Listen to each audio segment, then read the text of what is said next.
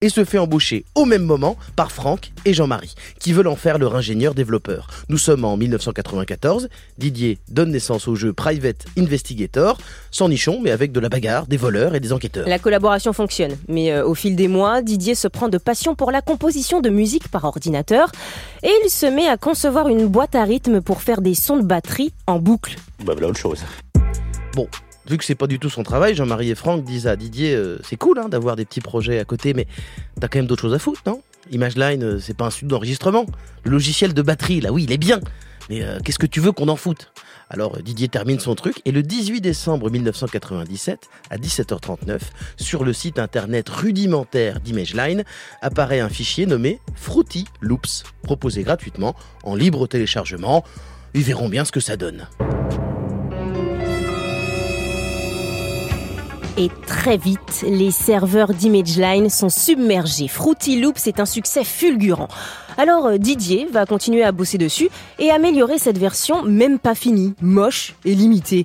Il va y apporter des améliorations régulières jusqu'à ce qu'en 99 sorte Fruity Loops 2.0, une interface plus agréable et des fonctionnalités inédites. On peut désormais enregistrer de la musique directement avec le logiciel en plusieurs formats. Ce n'est plus seulement une boîte à rythme numérique, ça devient un logiciel de musique et en 2001, Fruity Loops atteint ce qui s'approche le plus d'une version finale avec la possibilité d'enregistrer des pistes multiples, une bibliothèque d'instruments des séries d'effets, un simulateur de clavier et une facilité d'utilisation proche du jeu vidéo. Maintenant, ce n'est plus seulement un logiciel, il transforme un ordinateur en home studio. Ils vont pouvoir maintenant le vendre et gagner de l'argent, surtout que de plus en plus d'aspirants musiciens pros se mettent à s'en servir partout dans le monde. En 2003, Fruity Loops est utilisé pour une instru de Jay-Z et devient une marque déposée en Amérique, ce qui va entraîner un des épisodes les plus étranges de son histoire. Bizarre.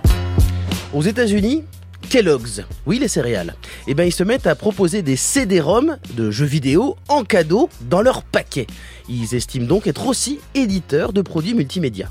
Alors, à ce moment-là, ils menacent ImageLine de leur coller un procès s'ils continuent d'utiliser le nom Fruity Loops, qui ressemble trop à leur produit phare, des Fruit Loops, des céréales aux fruits hyper chimiques. Mais là n'est pas le problème. Pour Franck et Jean-Marie, qui viennent d'arriver aux États-Unis, il est préférable d'éviter un procès de plusieurs années contre un géant de l'agroalimentaire milliardaire. Fruity Loops devient FL Studio, un nouveau nom qu'il faut imposer. My name is my name. ImageLine a un produit qui plaît. Mais faut-il encore que tout le monde le connaisse et veuille l'acheter Alors il propose une version démo, gratuite, qui peut être téléchargée pour essayer, un peu comme avec Pantris, offert avec des magazines. FL Studio est proposé à des centaines de sites internet et c'est cette version d'essai qui va d'ailleurs entamer une révolution. En 2007, le rap américain est pris d'assaut par un gamin de 17 ans, casquette trop grande sur la tête, baggy et t-shirt 4XL, qui saute partout en chantant.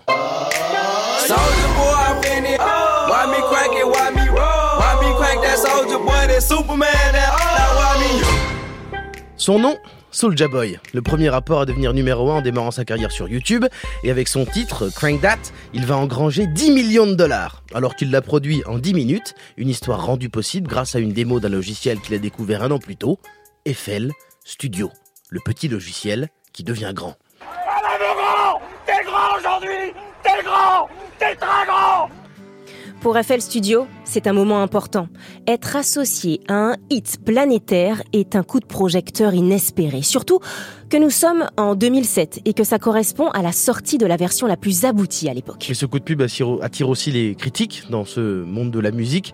Un producteur se doit d'avoir un matos pro, des claviers, des tables de mixage, pas juste un logiciel développé par un Belge qui a jamais fait de production de sa vie. FL Studio devient aussi le symbole de la facilité des gens qui font des tubes de mauvaise qualité. Mais la vérité, c'est que rien ne sert de hurler. La production musicale ne sera plus jamais la même. Le logiciel est téléchargé 30 000 fois par jour et il est à l'origine de dizaines de tubes qui sont dans nos playlists. De Daddy Yankee et sa Gasolina en passant par Drake, Kendrick Lamar ou Avicii, faire de la musique sans ordinateur est difficile à imaginer aujourd'hui. Fruity Loops est le symbole de la production musicale qui passe du physique au numérique, du hardware au software. D'ailleurs, il est loin en 2007 d'être le seul logiciel de composition disponible. En 99, 2000, des tas d'autres outils du même type sont créés. Serato, Reason, Ableton. Fruity Loops souffre surtout d'une image trop accessible, pas assez compliquée à utiliser, trop amateur. Cependant, aujourd'hui, on imagine plus vraiment produire sans ordinateur. Et d'ailleurs, ce n'est pas le logiciel qui ruine la musique. Souvent, ce sont les mauvais artistes. Toute l'actu d'Internet avec Réseau.